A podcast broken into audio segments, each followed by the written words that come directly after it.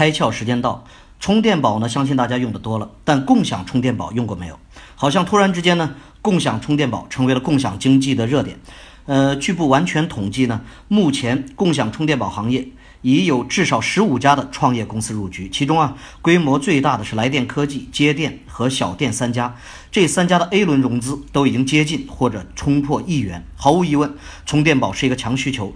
但未来的生活方式是简单出行，很多人呢一个手机走天下，谁还想着带一个充电宝？所以啊，关于共享充电宝的使用场景成为了可能。我们可以预想得到，在共享充电宝行业将很快掀起如共享单车之前的烧钱大战。场景就是入口，场景就是流量，具备强需求使用场景所带来的流量价值，是当今商业社会最珍贵的资源。所以啊，身处移动互联网时代的企业，如何抓取目标消费者的场景，变成了一门必修课。今天你开窍了吗？